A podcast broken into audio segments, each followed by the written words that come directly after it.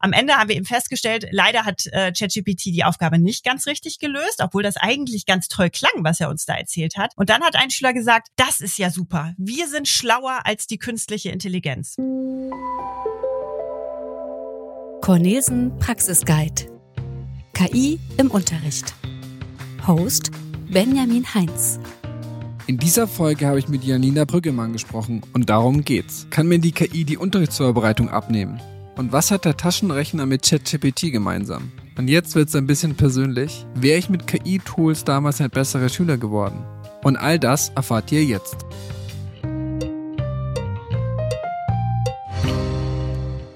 Ich freue mich sehr, dass du da bist und ich spreche mich heute mit Janina, Gymnasiallehrerin für Mathematik und Französisch aus Hannover. Du twitterst, du schreibst ein Newsletter, du bloggst ähm, über Unterrichtstools und ähm, rezensierst sie und sagst, wie du die verwendest. Und darunter sind inzwischen eben auch KI-Anwendungen und deswegen bist du der ideale Gast für unsere Folge heute. Wie gesagt, ich freue mich, dass du hier bist und ich steige mal gleich mal szenisch ein. Erinnerst du dich denn noch an deine erste Stunde, in der du eine KI verwendet hast? Ja, daran daran erinnere ich mich, wobei äh, da gibt's jetzt so zwei Unterschiede, ne? Also oder zwei unterschiedliche Versionen. Wenn ich ähm, jetzt an KI denke, dann würde mir jetzt erstmal sofort natürlich ChatGPT einfallen. Aber eigentlich muss man sagen, habe ich schon früher auch ein Tool verwendet, was auch KI sozusagen verwendet an einer bestimmten Stelle. Aber ich nehme jetzt mal die ChatGPT-Stunde, weil das, glaube ich, am meisten Eindruck irgendwie gemacht hat, so in den letzten Wochen, finde ich. Da habe ich ähm, einfach meinen Schülern eine Aufgabe mitgebracht, die äh, ChatGPT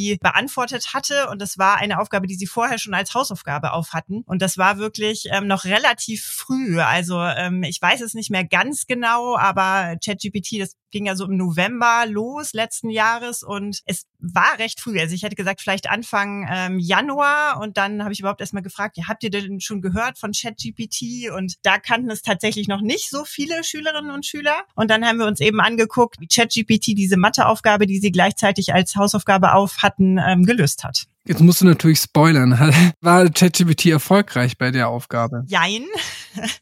Also tatsächlich erfolgreicher, als ich wahrscheinlich gedacht hätte und als auch die Schülerinnen und Schüler gedacht haben. Denn der Anfang der Aufgabe wurde erstmal eigentlich ganz gut äh, bearbeitet. Also es ging um eine Aufgabe im Bereich der Stochastik, Wahrscheinlichkeitsrechnung. Es ging einfach nur darum, 28 Schüler sind in dem Kurs. Wie viele haben äh, vermutlich oder durchschnittlich an einem Sonntag Geburtstag? Und da wurde tatsächlich diese Frage auch richtig beantwortet, auch mit einem erklärenden Text. Aber im zweiten Teil, da wurde es dann auch ein bisschen komplexer. Da ähm, hat das dann nicht mehr so gut geklappt. Aber genau daran erinnere ich mich noch, dass meine Schülerinnen und Schüler wirklich erstaunt darüber waren, wie gut eigentlich die Antwort war, dafür, dass das eben eine Antwort einer künstlichen äh, oder eines Systems, das mit künstlicher Intelligenz arbeitet, ist. Da habe ich auch gleich eine Frage, weil ChatGPT ist ja eigentlich erstmal ein textbasiertes Tool.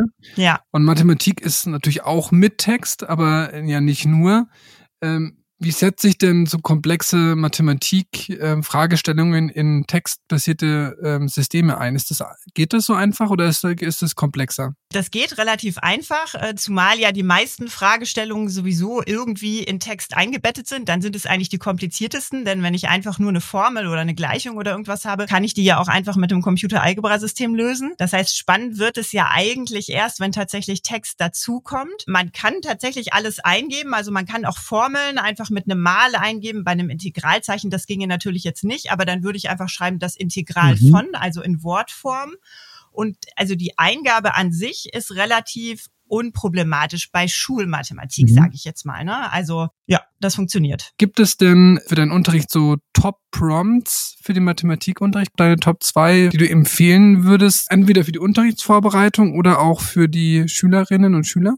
Ja, was ich wirklich interessant finde, ist für Schülerinnen und Schüler zu sagen, die und die Aufgabe habe ich und bitte erkläre mir, wie ich hier vorgehen kann, ohne die Aufgabe zu lösen. Ah, okay. Also das finde ich ist tatsächlich sehr interessant, weil dadurch, dass ChatGPT ja eben ein Sprachmodell ist, kann es wirklich ziemlich gut erklären, mittlerweile sogar mit fett gedruckten Stichpunkten, so dass ich weiß, okay, erstens muss das gemacht werden, zweitens das und drittens das. Das finde ich auch, es kann eine wirklich gute Hilfe für Schülerinnen und Schüler sein. Das wäre so ein Punkt. Und wenn ich jetzt überlege, bei der Unterrichtsvorbereitung, also ich bin da ein bisschen skeptisch, vielleicht kommen wir da nachher auch nochmal drauf, vielleicht etwas skeptischer als das ähm, mhm. andere sind. Aber was auf jeden Fall für Mathematik, für Lehrerinnen und Lehrern echt ähm, eine Zeitersparnis sein kann, ist, wenn ich mir äh, Musterlösungen einfach äh, generieren lasse. Denn die habe ich natürlich auch in ähm, den Lösungsbüchern, aber da steht dann drin, Lösung ist 25. 20. Und damit können natürlich, wenn ich die auslege, weil ich vielleicht auch differenzierte Aufgaben gestellt habe und aber nicht die Zeit hatte, die alle durchzurechnen, können Schülerinnen und Schüler nicht viel anfangen, wenn da nur 25 steht. Wenn ich jetzt aber ChatGPT die Aufgabe stelle und er mir Schritt für Schritt erklärt, was gemacht wurde und dann ich da auch noch die richtige Lösung äh, mit dann auch noch den Rechenwegen bekomme, dann ist es tatsächlich eine Lösung, die ich ausgeben kann, äh, mit der äh, Schülerinnen und Schüler was anfangen können. Da will ich eigentlich mal zwei Nachfragen mhm. stellen. Also zum einen würdest du sagen, für die Lehrkraft kann es eine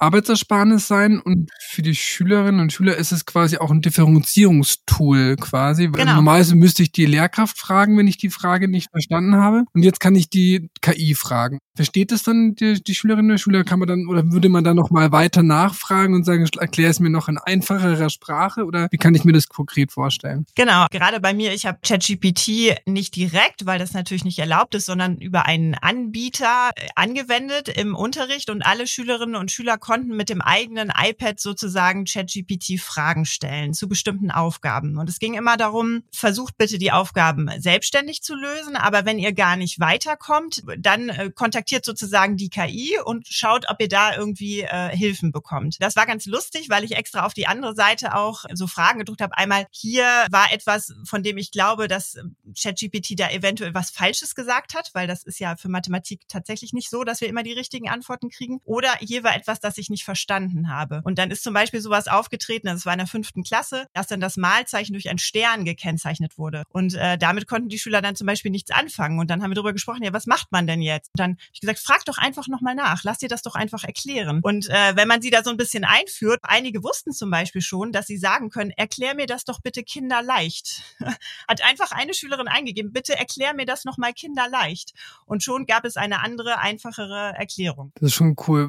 Würdest du sagen, dass deine Schülerinnen und Schüler dadurch besser werden oder schneller besser werden? Oder kann man das so einfach nicht sagen? Ich glaube, das kann man jetzt zum jetzigen Zeitpunkt noch nicht sagen, weil man ja tatsächlich im Moment solche Systeme wirklich nur punktuell einsetzen kann. Also anders geht es ja auch noch nicht. Auch Datenschutzkonformität muss man immer beachten. Mhm. Was wir ja aber wissen, ist, dass so intelligente tutorielle Systeme, also welche, die auch irgendwie auf künstlicher Intelligenz basieren und eben individuelle Rückmeldungen geben können, dass die ähm, sehr lernwirksam sind. Also dazu gibt es ja ähm, schon Ergebnisse, wissenschaftliche Erkenntnisse und ich kann mir schon vorstellen, dass auch so ein Einsatz von so einem textbasierten KI-System in Zukunft äh, genau eben für die individuelle Unterstützung, punktuell wohlgemerkt, wenn eben der Lehrer oder die Lehrerin nicht ständig für alle 30 Schülerinnen und Schüler da sein kann, durchaus lernförderlich sein kann. Dazu wollte ich auf jeden Fall später nochmal kommen, äh, zu der Frage, weil das ist ja mhm. eine sehr spannende Frage auch zu Prüfungen und Hilfsmitteln. Jetzt will ich nochmal zu Anwendungen fragen, die auch vielleicht, muss nicht unbedingt, aber vielleicht auch abseits von ChatGPT für den Mathematikunterricht spannend wären. Mhm. Ich frage immer so nach Schlagworten im Sinne von, was sind deine Top zwei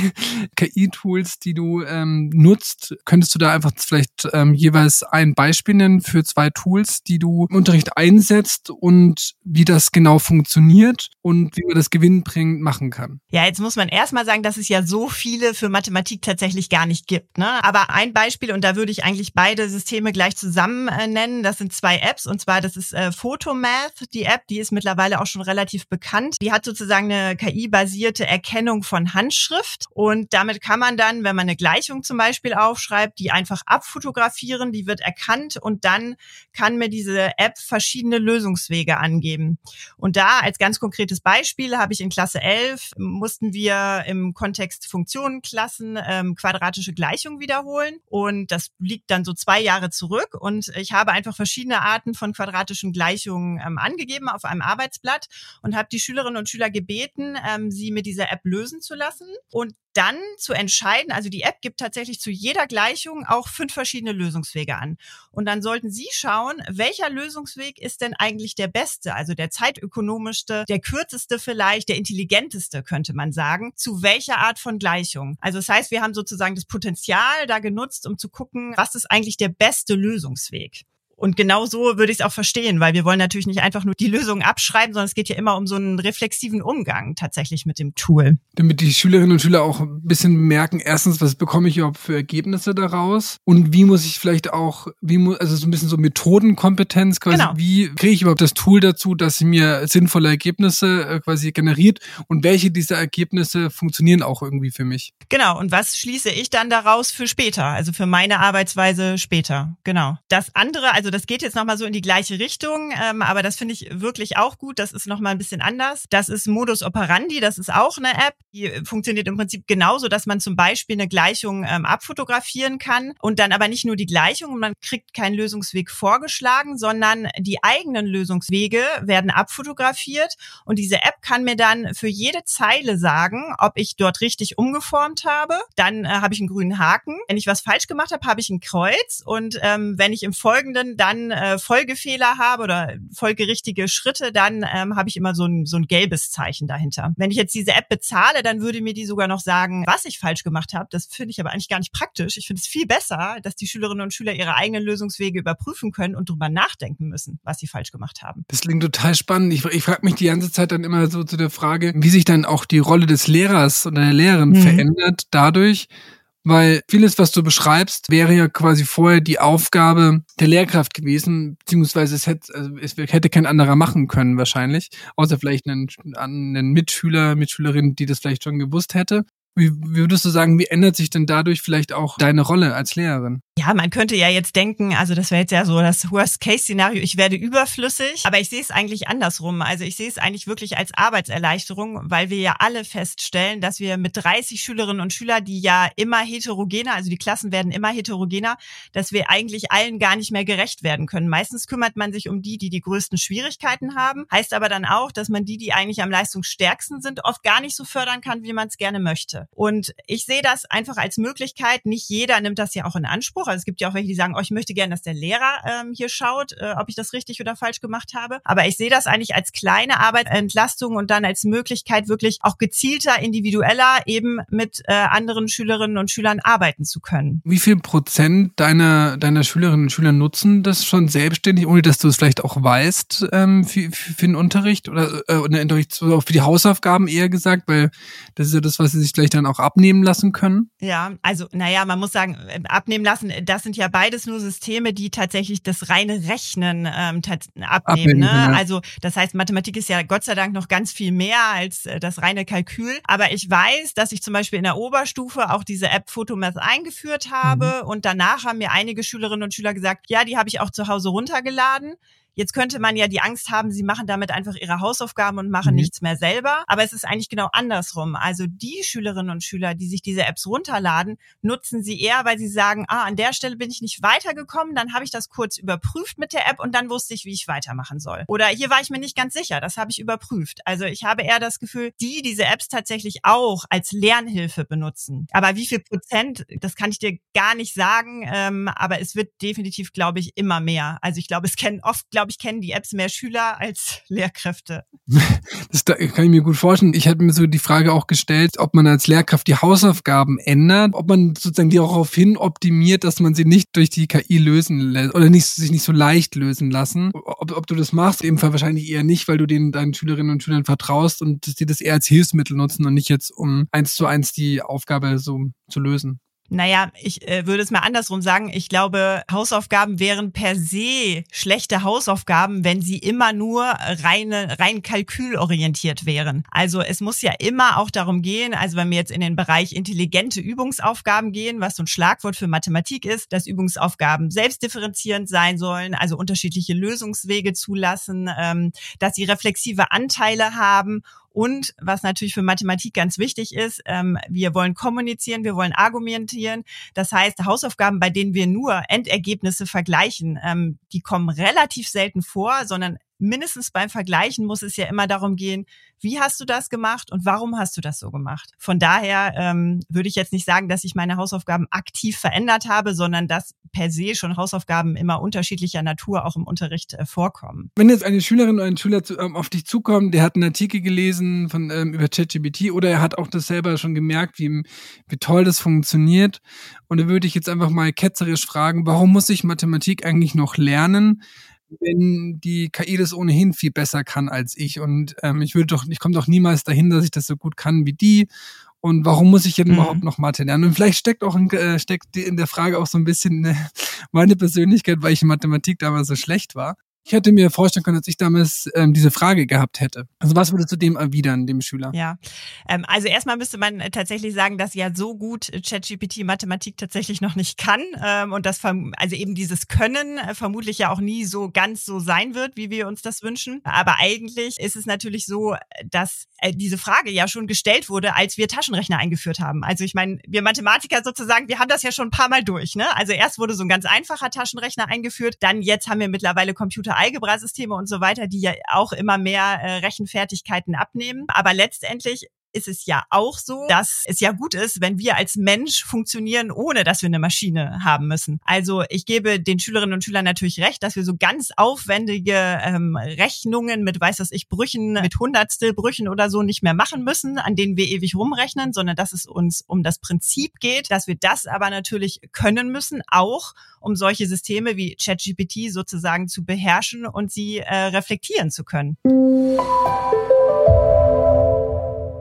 gab vom Bayerischen Rundfunk so einen Test, einmal mit ChatGPT 3 und einmal jetzt mit der mit der Vierer-Version. Ich glaube, die haben sämtliche Fächer Abitur schreiben lassen. Geschichte zum Beispiel wurde erst eine Note 4 erreicht und jetzt bei dem neuen System eine Note 2.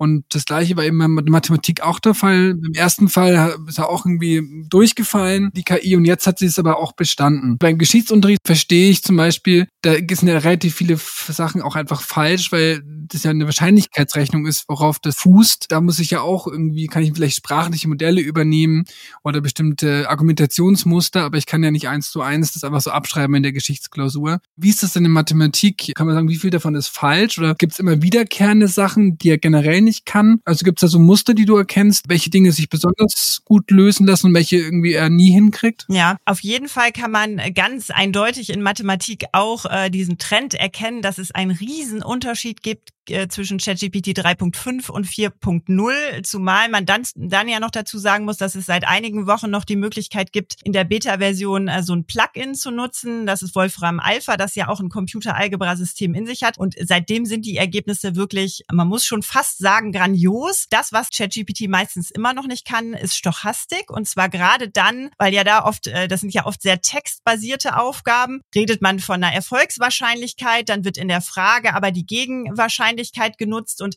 das heißt, es ist auch sprachlich relativ komplex, selbst für uns so zum Verstehen, wonach eigentlich gefragt wird.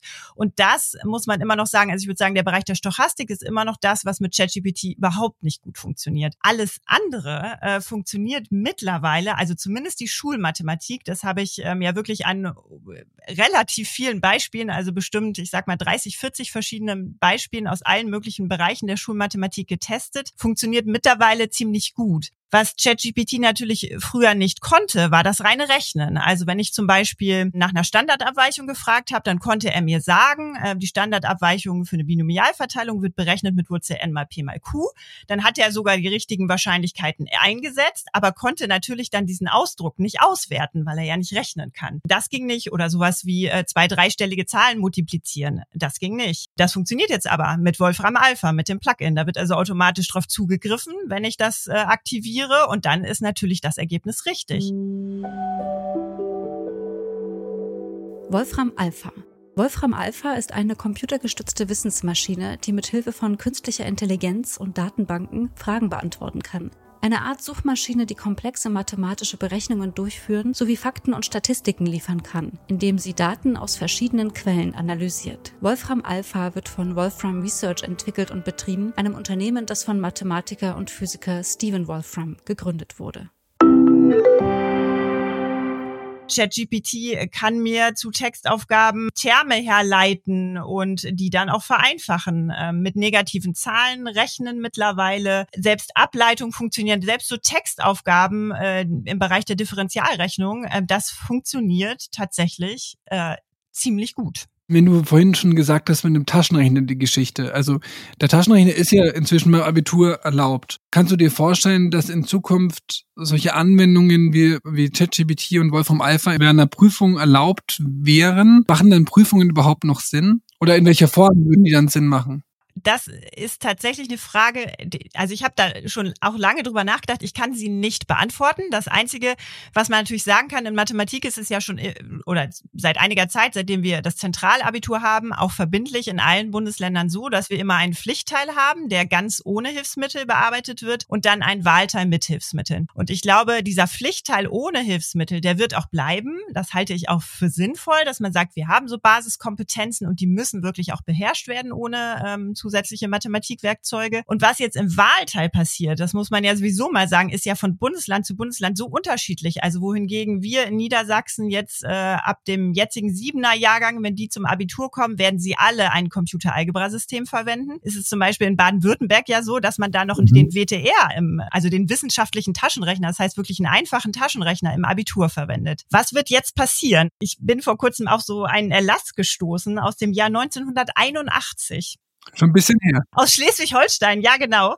Und äh, da stand drin, ähm, ich habe den hier vor mir liegen, Taschenrechner haben in den letzten Jahren so weite Verbreitung gefunden, dass auch im Schulunterricht äh, dieser Entwicklung Rechnung getragen werden muss. Ich kann mir vorstellen, dass das in einigen Jahren ähm, auch genauso mit äh, oder in ähnlicher Weise auch mit KI-Tools, die sich ja wirklich rasant entwickeln, muss man sagen, auch im Schulunterricht so sein wird. Wie sich jetzt genau Aufgaben entwickeln müssen, das ist tatsächlich gar nicht so leicht. Also gerade in Mathematik, wenn man da so ein Computer-Algebra-System einbinden kann, das also perfekt rechnet und das, was ChatGPT ja eigentlich macht, ist sozusagen die Mathematisierung, also den Text aus natürlicher Sprache in die Sprache der Mathematik zu übersetzen und dann greift das Computer-Algebra-System ein. Das ist ja eigentlich schon genial, muss man sagen, diese Kombination. Es wird, denke ich, äh, immer mehr Aufgaben geben müssen, wo zum Beispiel Schülerinnen und Schüler eigene Daten erheben, mit denen sie weiterarbeiten, so dass man einfach nicht, ja, einfach sozusagen die Lösungen abrufen kann. Vielleicht auch komplexere Modellierungsaufgaben zum Beispiel, wo, also ich habe einfach mal die Aufgabe eingegeben, äh, wie viele Tannennadeln hat ein Tannenbaum, der zwei Meter groß ist? Und wie würdest du da vorgehen? Und dann gibt ChatGPT mir drei verschiedene Möglichkeiten, wie man die Anzahl dieser Tannennadeln möglichst gut mhm. schätzen könnte. Das könnte ja eine Idee sein, dass man bewerten lässt, welche dieser Möglichkeiten findest du eigentlich am sinnvollsten, warum? Die sind tatsächlich unterschiedlich gut und führe sie durch. Also, dass man sozusagen ähm, das System als ja, Inspirationsquelle vielleicht mhm. nutzt, aber die Durchführung dann bei Schülerinnen und Schülern liegen muss. Ich kann mir aber wirklich vorstellen, dass es auch schwierig wird, solche Aufgaben dann gut hinzukriegen. Also ich glaube, das wird auch eine ganz neue Herausforderung, was aber natürlich immer funktioniert. Das habe ich äh, vergessen. Was wir ja auch viel machen in der Mathematik ist, dass wir irgendwie einen Graphen vorgegeben haben und irgendwas in diesem Graphen, also was sozusagen grafisch erfasst werden muss. Und das funktioniert ja aktuell noch nicht. Also da kann mir ChatGPT noch überhaupt nicht helfen. Das ist wirklich spannend, weil das ja wirklich schon so eine schon eine Art von also dieser Zeitenwende ist, die gerade stattfindet, weil sich ja dann doch sollten auch ähm, man sich dafür entscheiden, dem Rechnung zu tragen, wie es in dem Erlass steht, dann ähm, werden ja viele Mathematikdidaktikerinnen und Didaktiker sich wahrscheinlich viel Gedanken machen müssen, wie man Fragen konstruiert oder Aufgaben konstruiert, die quasi die Kompetenzen abfragen und den Weg dorthin statt das Ergebnis. Also ich meine, das ist jetzt wahrscheinlich schon, meintest du auch, es geht ja schon in die, also der Weg geht ja schon in die Richtung, aber dass man das noch mehr so macht, bist ja quasi schon eine der Lehrerinnen, die wahrscheinlich besonders progressiv, sagen wir mal so, mit den Tools umgeht. Wie ist denn die Stimmung bei dir im Lehrerzimmer? Wie bewerten das denn deine Kolleginnen und deine Kollegen? Ja, also ich bekomme ja nicht nur sozusagen was mit von meinem Lehrerzimmer, sondern ähm, auch ganz spannend ja so aus dem Twitter-Lehrerzimmer, was da so gesagt wird. Und da gibt es natürlich immer die zwei Fronten. Ähm, also ich sage jetzt mal im Twitter-Lehrerzimmer einmal die, die sagen, oh ja, welche neue Möglichkeiten gibt es da? Und dann die, die immer vehement wieder sagen, ah nein, aber jetzt, ich beziehe es jetzt mal auf Mathematik. ChatGPT kann doch gar kein Mathematik. Und dann wird ein Gegenbeispiel gegeben. Und das stimmt natürlich alles auch und auch die Frage, wozu hat, macht das eigentlich Sinn? Die Schülerinnen und Schüler werden sowieso immer schlechter in Mathematik. Natürlich, die gibt es, ich glaube, gerade unter den äh, Mathematikern und Mathematikerinnen gibt es diese sehr vehemente Fraktion äh, auch, vor allen Dingen, weil wir ja auch immer das Problem, sage ich mal, haben, dass an den Universitäten eigentlich eine ganz andere Mathematik verlangt wird und, vor, und dieser Übergang einfach sich sehr schwierig gestaltet von Schule zu Universität. In meinem Lehrerzimmer habe ich das Gefühl, dass man leider aktuell noch überhaupt nicht über so didaktische Konzepte im Zusammenhang ähm, mit jetzt den neuen Möglichkeiten ähm, nachdenkt, sondern das ist aber normal. Das ist, glaube ich, auch das, was immer am längsten dauert. Ne? Das wird jetzt nicht nur speziell bei uns so sein, sondern das ist, glaube ich, so, sondern dass es jetzt gerade erstmal darum geht, oh, was mache ich eigentlich mit Plagiaten? Weil das passiert natürlich. Also dann wird äh, in den Fremdsprachen wird dann mit DeepL irgendwas übersetzt und dann ist auf einmal der zweite Teil des Textes viel besser als der erste. Wir wissen alle, in Hamburg wurde jetzt ChatGPT im äh, Abitur verwendet und so weiter. Und da habe ich das Gefühl, da entsteht jetzt wirklich ähm, ein großer Druck sozusagen, weil jeder merkt, oh, das kommt jetzt wirklich bei uns an. Die Schülerinnen und Schüler tun das und wir müssen uns jetzt was überlegen. Aber es geht eben leider noch nicht so sehr um die didaktischen Konzepte. Das finde ich immer sehr schade. Vielleicht führt es auch nochmal zu, zu einer nächsten Frage. Du, du, ich weiß nicht, ob das stimmt. Ich hoffe, ich habe das richtig rausgelesen. Aber du bildest auch Referendarinnen und Referendare aus, oder? Genau, seit äh, ganz kurzem aber erst. Also vorher war ich noch an der Uni und habe da mit Studierenden gearbeitet und jetzt seit zwei Monaten ähm, bin ich auch Fachleiterin, genau. Findet es dort auch Einklang quasi in die Ausbildung der, also der Lehrkräfte oder denkst du da auch schon drüber nach, wie du das denen anders beibringst? Ja, also das ist äh, tatsächlich auch in den Studienseminaren jetzt ein großes Thema, dieses Medienkonzept ähm, zu erarbeiten und zu gucken, was brauchen wir eigentlich. Aber auch da ist es sozusagen ein Kollegium äh, wie jedes andere auch. Also da gibt es welche, die schon ähm, ganz viel mit digitalen Medien jetzt einfach so grundsätzlich arbeiten, die vielleicht auch im Bereich künstliche Intelligenz schon sind und dann eben andere, die ähm, da noch gar nicht an diesem Punkt sind. Das heißt, ein erster Schritt ist auch da immer erstmal zu gucken, wie kriegt man das Kollegium jetzt auf einen Nenner und äh, dann natürlich auch und das fordern auch Referendare und Referendarinnen natürlich ein. Wie kann das eigentlich Einfluss jetzt in die Ausbildung finden? Ähm, aber auch da ist es wahrscheinlich wie überall, ähm, ist man schon auch noch dabei, dass man überlegt, wie, wie kann es funktionieren. Ich habe ja dann diese Gruppe Referendare und Referendarinnen relativ kurzfristig übernommen und da war meine erste Stunde eben, es ging um Kennenlernen und da musste ich auch erstmal gucken, was können die eigentlich und dann habe ich eine von äh, ChatGPT geplante Mathematikstunde mitgebracht und wir haben uns die einfach mal genau angeschaut und haben geguckt, ja, was können wir daraus jetzt mhm. für uns ziehen, wofür können wir das vielleicht nutzen, wofür können wir es aber auch auf keinen Fall nutzen. Ich würde nochmal zwei Dinge ansprechen, bevor wir ähm, mhm. zur letzten Frage kommen, weil wir sind ja ein Praxisguide. Vielleicht gehen wir noch einmal vielleicht ein praktisches Beispiel durch, weil das, du hast es vielleicht gerade angesprochen mit äh, mit dem, was du da mit den Referendarinnen und Referendaren gemacht hast. Was zum Beispiel könnte denn eine Unterrichtsstunde sein? Mhm. Gehen wir mal in die Situation, eine Mathematiklehrkraft braucht für den nächsten Tag eine, eine Unterrichtsstunde. Wie würdest du da vorgehen beim Prompten ähm, ganz konkret, damit die Lehrkraft dann ähm, ordentliches Ergebnis bekommt? Würde behaupten, sie bekommt leider kein ordentliches Ergebnis. Ähm, auch wenn es nicht, ja, genau. Also natürlich, was man sagt, man sagt äh, das Thema, worum es gehen soll. Also zum Beispiel, wir hatten das Thema, ähm, nenne mir oder ähm, konzipiere mir eine Unterrichtsstunde zum Thema Addieren von Brüchen, hatte mhm. ich. Äh, sie soll 45 Minuten dauern. Bitte ähm, nenne mir die Lernziele, unterscheide mir die einzelnen Phasen, was in diesen Phasen passiert. Das heißt, was der Lehrer macht, was die Schüler und Schülerinnen machen, welche Methode gewählt werden soll. Und beschreibe mir das möglichst genau. Es geht ja sogar tabellarisch. Mhm. Wird ChatGPT das, ja, wird mir eine Stundenplanung geben, so wie man es kennt, ganz traditionell mit einem Einstieg, mit einer Erarbeitung. Es wird mhm. auch eine Übungsphase, äh, Sicherung, eine Übungsphase drin sein. Aber, und jetzt kommt eben mein großes Aber, das sind Stunden, die sind immer extrem lehrerzentriert. Also da gibt es okay. einen Einstieg, da wird gesagt, ja, heute ist unser Thema das und das. Und dann der Lehrer erklärt, wie es geht. Und äh, wenn man so eine erste Planung hat, dann ist das auch sehr innermathematisch. Also es geht überhaupt nicht um irgendwie so einen Punkt wie Visualisierung. Es geht nicht um Verstehensorientierung. Also gerade das, was für uns so Schlagworte für wirklich guten Mathematikunterricht ist. Aber es gibt auch Dinge, die sind gut dran. Also zum Beispiel Transparenz. Es gibt am Ende vielleicht nochmal so eine Metareflexion. Was haben wir heute eigentlich gelernt?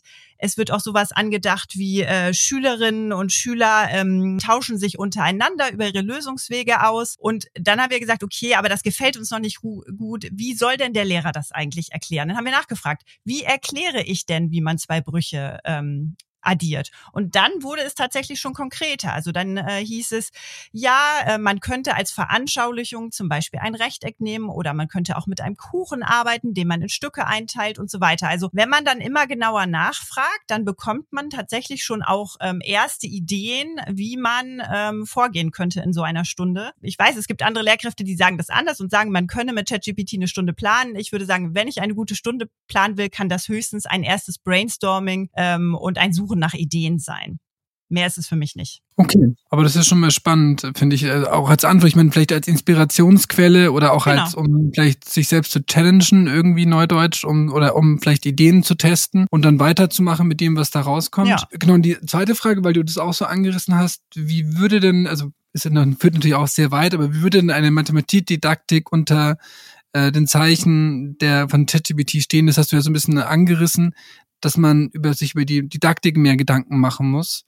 Ähm, oh, so habe ich dich zumindest verstanden. Wie, ja, genau, ja. wie würde sich denn, äh, was wären denn so deine Gedanken dazu, ähm, wohin sich da eine Mathematikdidaktik vielleicht ähm, noch hinentwickeln muss oder sollte. Ja, das ist tatsächlich was, wo ich auch noch so ganz am Überlegen bin. Natürlich habe ich ein paar Vorschläge, wie ich jetzt irgendwie ChatGPT im Unterricht einsetze.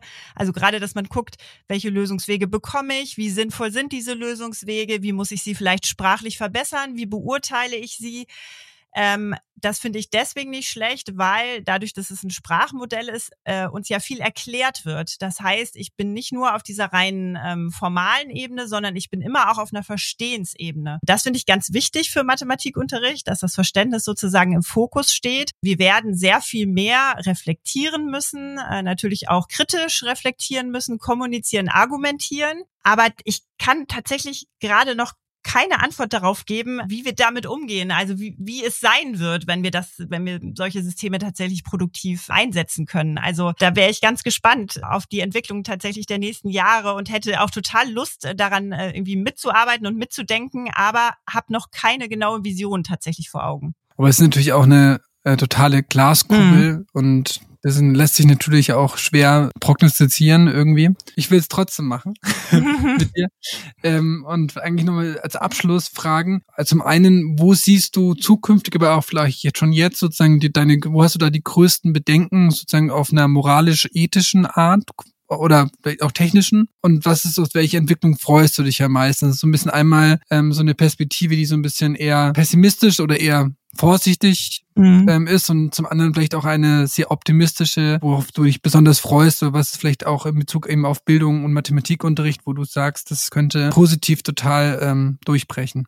Ja, also die pessimistische Perspektive, und das ist natürlich auch das, was ich wahrnehme, ist ja, dass einfach ein ganz unreflektierter Umgang ähm, mit dem, was uns von allen Seiten angeboten wird, ähm, gerade bei Schülerinnen und Schülern stattfindet. Also ich erinnere mich noch daran, als ich mit meinen Elfklässlern immerhin über ChatGPT gesprochen habe, und das war so, ich würde sagen, im Februar, März, habe ich dann gesagt, ja, worauf müssen wir denn achten, wenn ähm, wir mit, mit so einem System arbeiten? Was sind denn vielleicht die Schwierigkeiten? Und da kam eben gerade nicht, dass, dass das nicht immer die Wahrheit sagt oder sogar falsche Dinge benennen kann. Und dann habe ich sogar ganz explizit nachgefragt, ja, ist das denn immer richtig, was ich da äh, als Information bekomme? Und ich meine, da muss man ja sagen, man hat sich da schon relativ lange auch über ChatGPT unterhalten und es steht immer groß, ne, äh, groß drauf, wenn man den Bildschirm aufmacht und so weiter. Und da sagten sie, nee, wieso? Ähm, da sind doch Quellen eingelesen worden. Das ist also richtig, was wir da als Information erhalten. Und äh, das sehe ich wirklich, und das wissen wir ja auch, also was Fake News angeht, dass das natürlich absolut schwierig ist und man ja lang, also man sieht ja auch, dass man zum Teil gar nicht mehr unterscheiden kann, äh, ist es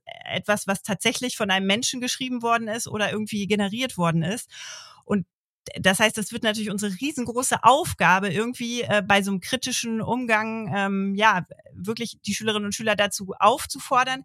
Gleichzeitig habe ich das Gefühl, irgendwann können wir das vielleicht gar nicht mehr. Also wir können es selber nicht. Ne? Also das, das finde ich echt schwierig. Das macht mir ehrlich gesagt auch ein bisschen Angst. Ne? Was ich so aber als positive Perspektive sehe, ist, dass ich glaube, dass wir tatsächlich aufhören müssen, in der Schule so ein Paralleluniversum zu schaffen. In der Schule sind Handys verboten, auch im Unterricht und so weiter. Es sei denn, wir nutzen sie jetzt zu unterrichtlichen Zwecken in so ganz bestimmten Situationen, wo der Lehrer sagt, das dürfte man tun. Obwohl wir alle zu Hause, wenn wir irgendwie nicht wissen, wie zum Beispiel, jetzt weiß ich auch nicht, die Waschmaschine repariert werden muss, erstmal ein YouTube-Tutorial angucken. Also es ist was total Natürliches, was wir alle tun. Und in der Schule wird es aber irgendwie alles noch ausgeschlossen. Das kann ich mir auf jeden Fall vorstellen, auch für die Motivation der Schülerinnen und Schüler, dass wir das auch hinkriegen, auch mit den ganzen Entwicklungen, die jetzt eben so schnell vorangehen und die jetzt einfach Einzug in die Schule erhalten, weil wir auch sehen, die Schülerinnen und Schüler fordern das sozusagen ein oder machen es einfach, dass wir vielleicht dazu kommen, dass ähm, Schule ein bisschen schülernah wieder wird. Das klingt gut. Also ich meine, am Schluss äh, beantwortet es auch so ein bisschen die Frage, wie man mich hätte vielleicht damals motivieren können im Mathematikunterricht, dass wenn, ähm, wenn ich das hätte nutzen dürfen, dass ich vielleicht dadurch auch ein besserer Schüler geworden wäre in Mathematik, weil ich vielleicht mir bestimmte Schritte hätte, noch kleinteiliger hätte erklären lassen können zum Beispiel. Wenn ich das nicht ausschließe, sondern das quasi auch irgendwie mhm. nicht vielleicht immer umarme, aber zumindest akzeptiere, dass es da ist und das dann auch nutze und dann gegebenenfalls gibt's ja auch positive Ergebnisse. Ja. Ich war, waren wirklich sehr spannende Sachen dabei. Ähm, und natürlich auch viel, ja, sagen wir mal, Glaskugel, weil man natürlich viele Dinge auch gar nicht voraussagen kann. Gibt es Dinge, die, über die wir noch nicht gesprochen haben, die dir noch auf dem Herzen liegen? Ja, also vielleicht noch äh, eine Sache, die ich gerne zum Ende nochmal sagen würde, was ich ganz wichtig finde, was ich wirklich als interessante Erfahrung heraus, herausgefunden habe, ist, dass ich wirklich denke, gerade in Mathematik, also ich finde, gerade Mathematik hat das Potenzial, deutlich zu machen, wie kritisch man tatsächlich mit den Ergebnissen zum Beispiel von ChatGPT umgehen muss. Es war meine erste Stunde in der fünften Klasse, wo ich einfach gesagt habe, ich habe euch hier mal eine Lösung mitgebracht, ihr seid heute mal die Lehrer. Eine künstliche Intelligenz hat für uns diese Aufgabe gelöst. Und dann haben wir kurz ein bisschen drüber gesprochen, was eine künstliche Intelligenz Intelligenz ist also auf dem Niveau von Fünftklässlern. Die hatten auch so ein bisschen schon mal was davon gehört. Und natürlich waren sie auch ganz angetan dafür, dass äh, davon, dass sie jetzt nicht rechnen mussten, haben sie natürlich trotzdem gemacht, aber dass sie in erster Linie sozusagen korrigieren durften. Und was bei ihnen aber geblieben ist, das war wirklich ein Eindruck. Sie haben gesagt, am Ende haben wir eben festgestellt, leider hat äh, mhm. ChatGPT die Aufgabe nicht ganz richtig gelöst, obwohl das eigentlich ganz toll klang, was er uns da erzählt hat. Und dann hat ein Schüler gesagt, das ist ja super. Wir sind schlauer als die künstliche Intelligenz. Mhm. Und als ich beim nächsten Mal dann gesagt habe, so jetzt dürft ihr mal mit ChatGPT arbeiten, habe ich gesagt, überlegt noch mal, worauf müssen wir achten? Und es ging wirklich, also drei Viertel der Finger der Klasse gingen hoch und alle haben gesagt, die künstliche Intelligenz hat nicht immer recht. Wir waren sogar schlauer als die künstliche Intelligenz. Und da finde ich, hat Mathematik, weil wir eben solche Lösungen ja viel einfacher überprüfen können als zum Beispiel in Geschichte, wo wir dann nicht wissen, ist der Autor wirklich dann oder weiß ich nicht, ist der, der die historische Person wirklich dann und dann geboren, hat sie das und das gemacht? Da müssen wir ja wieder neu recherchieren. Also ich finde, diese Möglichkeit haben wir in Mathematik wirklich. Und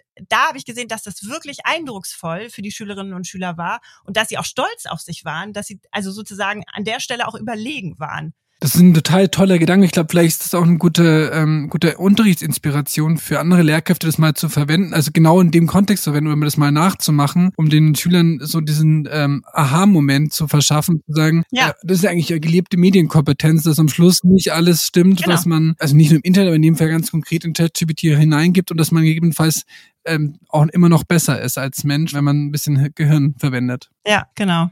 Vielen Dank, Janina, für deine Zeit und deine Einblicke. Da war sehr viel Spannendes dabei. Vielen Dank.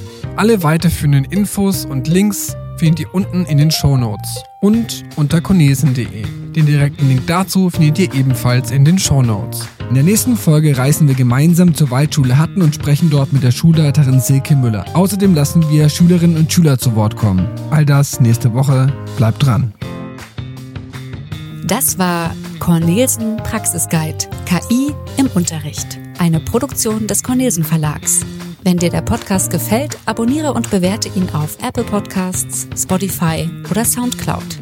Host Benjamin Heinz. Produktion Christine Jesse und Christiane Wittenbecher. Postproduktion Franziska Berle. Visuelle Gestaltung Ellen Meister und Maike Sander. Sounddesign WeSound.